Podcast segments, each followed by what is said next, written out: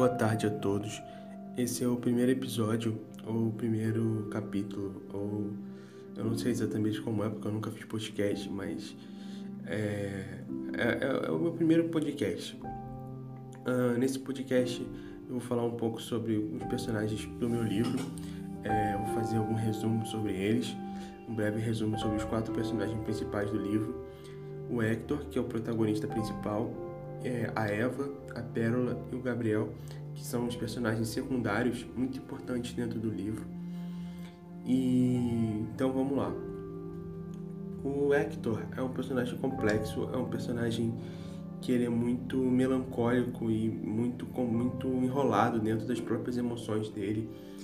É, um grande tchan dele é que ele sofre de depressão e, e síndrome do pânico. Ele trabalha muito essa questão da superação do, das dificuldades da depressão dia após dia. E logo depois a gente tem a Pérola.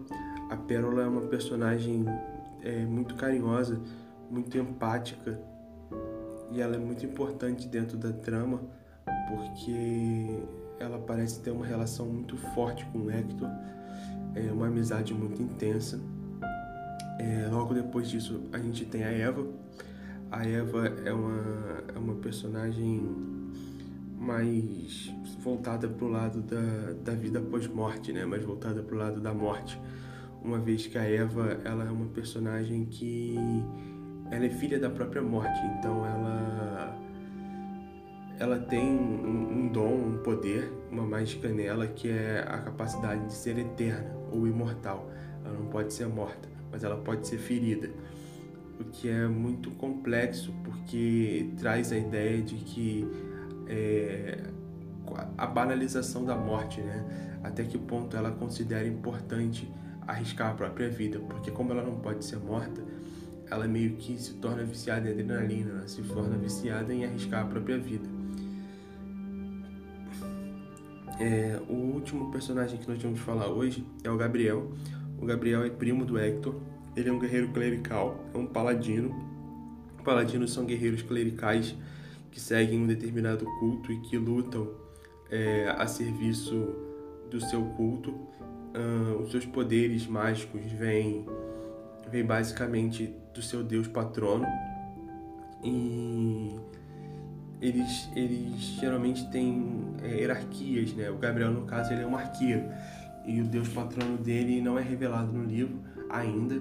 É, eu queria dizer, deixar claro que esse é o primeiro livro em que eu espero que ele faça muito sucesso, que eu consiga ter boas vendas para eu poder lançar o segundo livro, onde eu pretendo esclarecer alguns pontos soltos que ficaram nesse primeiro livro, é, propositalmente. voltando é, a falar um pouco do, do Hector, o Hector é um personagem que ele tem alguns poderes, ele é um mago, e ele consegue ter acesso à magia. Ele é o sétimo receptáculo da magia, ou seja, ele é um, ele é um cara bem talentoso dentro do uso da magia. A Pérola, por outro lado, ela é filha de um orador, que é o Lima, o melhor amigo do Hector. O, os oradores são pessoas que acumulam conhecimento, eles decoram conhecimento, então eles são muito sábios e eles são bons em preparo de poção e coisas do tipo porque eles acumulam muito conhecimento para poder usar na posteridade, na, na, para as pessoas na, na posteridade. E é basicamente isso.